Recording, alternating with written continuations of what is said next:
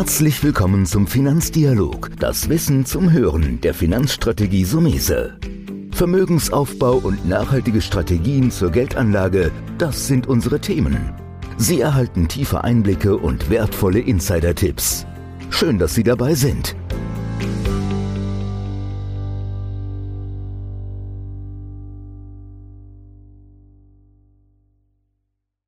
In der heutigen Podcast-Folge möchte ich mal wieder über die Schwellenländermärkte sprechen. Hierzu habe ich mir einen sehr interessanten Gast eingeladen, Andreas Wenk, Vice President von Morgan Stanley Investment Management, einer Gesellschaft mit einer hohen Expertise in diesem Bereich. Erstmal, Herr Wenk, herzlichen Dank, dass Sie heute mit dabei sind. Bitte gerne. Legen wir direkt mal los. Was sind überhaupt Schwellenmärkte und warum sind die so interessant? Ja, das ist eine interessante Frage, Herr Sumese. Schauen wir in Wikipedia, dann haben wir da eine Definition, wo wir sagen, traditionell zählen die Schwellenmärkte zu den Entwicklungsländern. Aber sie weisen nicht mehr die typischen Merkmale von Entwicklungsländern auf. Denn sie sind an der Schwelle, ja, daher Schwellenländermarkt, Schwellenland, an der Schwelle zur Industrialisierung. Das stellt sich meist darin dar, dass wir einen umfassenden Wandlungsprozess in diesen Ländern haben und das einhergeht mit einem überdurchschnittlichen Wachstum der wirtschaftlichen Leistung und entsprechend des Pro-Kopf-Einkommens der Leute. Mhm. Jetzt sehen wir da so Wachstumspotenzial in dem Sinne. Um da ein bisschen mehr Leben reinzukriegen, können Sie mir mal so ein paar Beispiele von Schwellenländern nennen? Ja, die wohl bekanntesten die noch viele Leute im Kopf haben, war Anfang der 90er Jahre wurde der Begriff BRIC-Länder geprägt. Also das war damals Brasilien, Indien, China und so weiter. Weiterhin zählen dazu Südafrika, Mexiko, Pakistan, die Philippinen, Thailand, aber auch die osteuropäischen Länder wie Ungarn, Polen, Litauen, die Ukraine und Russland. Mhm. Jetzt ist es natürlich so, Schwellenländermärkte haben ja größere Risiken, wie beispielsweise die großen Industrieländer. Wie, wie schätzen Sie das ein? Das ist eine sehr interessante Frage. Denn wenn man sich einmal anschaut, im letzten Jahrzehnt hatten wir eine sehr starke Underperformance der Schwellenländer gegenüber den Industrieländern. Und wenn wir uns jetzt anschauen, was passiert ist, gerade in den letzten zwei, drei Jahren, dann sind wir der Ansicht, dass die Schwellenländer nach den ganzen Konjunkturpaketen in der Post-Corona-Welt sehr gut positioniert sind. Denn da besteht ein großer Unterschied. Zum einen haben die Industrieländer sehr stark ihre Wirtschaft mit Konjunkturpaketen unterstützt. Die Schwellenländer hatten meist nicht das Geld dazu und so mussten sich die Firmen aus eigener Kraft wandeln und mussten da wirklich restrukturieren. Das bringt erst einmal einen Vorteil, weil sie schieben natürlich da auch kein Schuldenberg vor sich her. Auf der anderen Seite, um auf die Risiken zu sprechen zu kommen, zeigen natürlich Studien auch, dass speziell, wenn man Schwellenländer zu einem Portfolio hinzufügt, sich dadurch Diversifikationsvorteile ergeben. Und damit macht es Sinn, auch in einer Allokation in einem Portfolio die Schwellenländer mit einem entsprechenden Anteil zu gewichten. Das ist einer der Gründe, warum ich persönlich privat auch in diesen Ländern investiere, ja, weil Sie eben so sehr gut zusammengefasst haben. Jetzt ist es so, dieses Potenzial der Länder oder welches Potenzial diese Länder haben, kann man das so ein bisschen auch vielleicht in Rendite fassen? Kann man so sagen wie, du hast zwar eine höhere Schwankung, hast aber auch einfach eine höhere Rendite, die dahin rauskommt, weil das Spannende ist ja diese Thematik mit, die haben so ein bisschen wohl Nachholbedarf und deswegen finde ich sie persönlich spannend und äh, bin auch fest der Meinung, die gehören in jedes Depot. Wie würden Sie das hier einschätzen? Also man muss ein bisschen unterscheiden. Sicherlich haben Schwellenländer generell auch ein gutes Entwicklungspotenzial. Aber wir bei uns im Haus, speziell die Kollegen vom Emerging Leaders Fonds, die in Asien beheimatet sind, in Singapur, die unterscheiden die Schwellenländermärkte nach Größen und sagen, sie konzentrieren sich mehr auf kontinental große Märkte, auf kontinental große Volkswirtschaften, weil das heißt, diese verfügen zum einen über sehr große Inlandsmärkte mit tiefen und breiten Aktienmärkten. Und natürlich, was immer spannend ist, wie schaut es demografisch aus?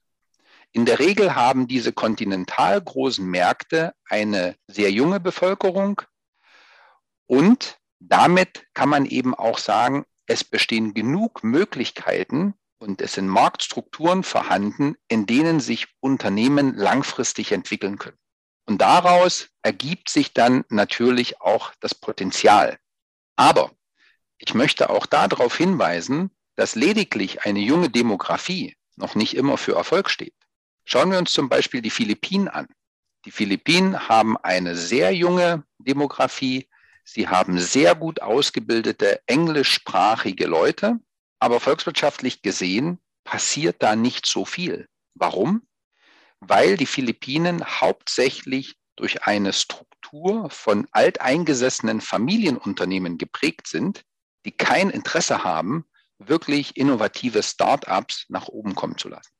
Und somit ist es für uns immer wieder entscheidend, dass wir sagen, haben wir ein großes Land mit starker Inlandsnachfrage und junger Demografie, die auch die Voraussetzungen für Innovation und Startups bietet, dann haben wir auch ein gutes Potenzial. Wir fassen das immer so zusammen, dass wir sagen, wir möchten eine jährliche Wachstumsrate von 15 Prozent sehen und wir möchten auch von den Unternehmen, die wir auswählen, ein entsprechendes Gewinnwachstum von mindestens 15 Prozent für die nächsten drei bis fünf Jahre sehen.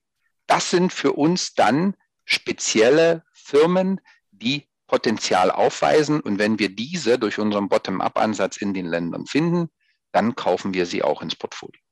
Ja, genau das ist, was ich mir heute so ein bisschen erhofft habe. Einfach eine Lanze oder beziehungsweise ein Marktsegment wie die Schwellenländer so wieder ein bisschen nach vorne zu bringen. Ich persönlich würde sagen, dass man immer mindestens vielleicht 10 Prozent seines Vermögens in dem Bereich haben sollte. Gibt es Branchen, die Sie mit oder auch bestimmte Länder, die Sie mit besonderem Potenzial ausweisen würden, wo Sie sagen, da sollte man einfach auf diese, diese Märkte ein besonderes Augenmerk nochmal legen? Also fündig werden wir speziell in China, in Indien, aber auch Taiwan und Hongkong gehören dazu, als auch Brasilien und Indonesien. Das sind so für uns die Länder, wo wir die meisten unserer Unternehmen finden. Und wenn wir uns dann die Branchen anschauen, ist es auch sehr spannend. Gerade wenn man auf Indien schaut, vermutet man erst einmal, ah ja klar, IT-Dienstleistungen, die Digitalisierung global schreitet voran. Da finden wir interessante Unternehmen. Aber das Gleiche gilt für Brasilien. Gerade in Brasilien sieht man, es kommen junge Fintechs an den Markt, die den alteingesessenen Banken da auch sehr viel Konkurrenz machen und Marktanteile abjagen. Auf der anderen Seite zeigt sich aber auch, dass gerade der Bereich der lokalen Marken stark ansteigt. Wir sprechen da von der Premiumisierung von Marken. Die Nachfrage nach Luxusmarken, die ist weiterhin vorhanden.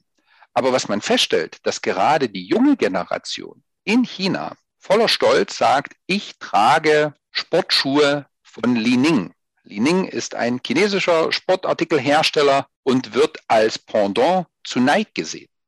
Und Li Ning stellt ihre Schuhe, ihre Sportschuhe aus recyceltem Material her. Und da sieht man, dass die junge Generation diese mit Stolz trägt und sagt, schaut her, ich tue auch etwas für die Umwelt, ein vollständig aus recyceltem Material hergestellter Turnschuh. Und das zeigt sich nicht nur im Bereich der Sportartikel.